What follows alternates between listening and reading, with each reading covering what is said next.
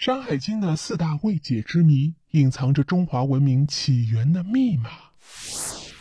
中国是世界上文献和史料最丰富的国家，除了司马迁的《史记》举世闻名以外，还有许多的奇书同样在世界上广受关注。例如，先秦时期的三大奇书《山海经》《黄帝内经》和《易经》。其中啊，《山海经》是上古神话传说和地理风物的记录，一直被誉为千古第一奇书。《山海经》全书共二十二篇，现存十八篇，其余早已失传。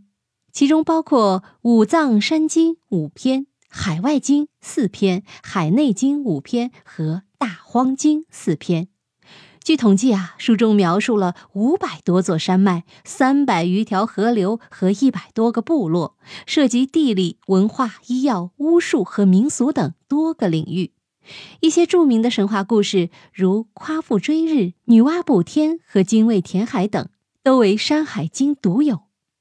许多学者认为，《山海经》是上古文明的文化遗产，隐藏着中华文明的起源密码。书中存在。大量未解之谜，主要呢有四个未解之谜。第一，《山海经》的作者是谁？《山海经》最早在司马迁的《史记》中被提及，可见其成书应在西汉以前，在当时已经是一部广为流传且具有较高知名度的古籍。现代考古学和历史学也从多方面证实，《山海经》中有的内容成书于夏朝之前，也有部分内容属于春秋战国时期。因此，可以确定这部书不是某个人的创作成果，而是先秦时期文人智慧的结晶。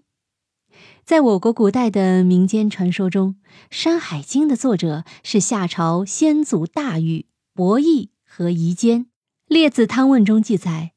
舜帝时期，大禹、伯益和夷坚为拟定治水策略，曾经遍访华夏大地。他们将沿途的山川地理和所见所闻记录下来，形成了《山海图》。大禹治水成功后，铸成了象征九州大地的九鼎，将《山海图》分别雕刻在九鼎之上。后来，在夏朝或商朝时期，有人根据《山海图》整理出了文字版的《山海经》。另有学者认为，从《山海经》的写作风格和技术内容来看，其作者应该是春秋战国时期的楚国人或巴蜀人。他们还推测，《山海经》的资料依据应该是夏朝和商朝的官方史书。在西周时期，这些前朝的古文献曾被西周王室妥善保管。后来天下大乱，各国诸侯间战争频繁，一些古文献被人从中原携带逃亡到楚国，后来被楚国世子辑录整理为《山海经》。鲁迅先生曾主张，《山海经》其实是一部巫书，在上古时期，文字掌握在少数人手中。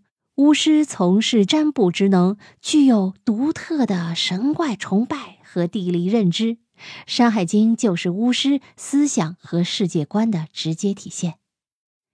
好，再来看关于《山海经》的第二个未解之谜：《山海经》是本什么书？大多数学者认为，《山海经》如同北魏的《水经注》一样，是上古时期的地理书籍。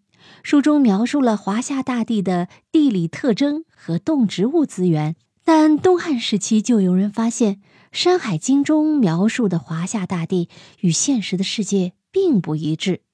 例如，中国只有东海、黄海和南海，而《山海经》中描述的华夏大地位于海洋中央，四周有东海、南海、西海和北海。近年来，《山海经》也引起了一些外国学者的关注。他们认为，《山海经》所描述的地理范围可以覆盖大半个地球。比如，其中描写的大耳、山族、独木等怪兽，以及巨人族、小人国等族群，都曾在希腊神话中出现过。海外东京中扶桑之国的描述很像墨西哥。光华之谷和美国的科罗拉多大峡谷几乎一模一样。在四千多年前的上古时期，人类没有高科技的交通工具，根本无法走遍地球。这些神奇的巧合如何解释呢？难道真的曾出现过超越同时代的先进文明？或者《山海经》描述的根本就是另外一个文明世界吗？第三个未解之谜：史前大洪水真的存在吗？在世界范围内，许多古文明遗留下来的资料中都提到了史前大洪水，可见这是一场全球性的灾害。《山海经》中记载了两次大洪水事件，第一次是女娲时期。水神共工和火神祝融发生战争，撞破天柱不周山，引发了大洪水。第二是尧舜时期，洪水滔天，大禹的父亲治水失败，被尧帝杀于禹山。大禹自承父命，治水有功，成为天下共主。我国考古学家经过考证后认为。距今四千多年前的夏朝前期，由于气候突变导致降雨量异常，黄河和长江中下游曾经发生肆虐数年的大洪水，海拔六百米以下的平原均被淹没。在这一时期，浙江地区发达的梁祝文明为了抵御洪水，建造了二百八十五万平米的巨大城市，以及世界上最早的水坝。可最终，梁祝人还是被迫放弃了家园和农田，向地势更高的西北黄土高原迁徙。在我国各类古文献的记载中，华夏先祖多出自西北，而不是来自生存条件更好的东部平原，可能也有大洪水的原因。好，再来看第四个未解之谜：《山海经》中的怪物存在吗？《山海经》记载了大量光怪陆离的怪兽妖物，连司马迁都认为不可信，放弃了将这些内容作为史料引述。那么，为什么《山海经》中会存在大量怪兽呢？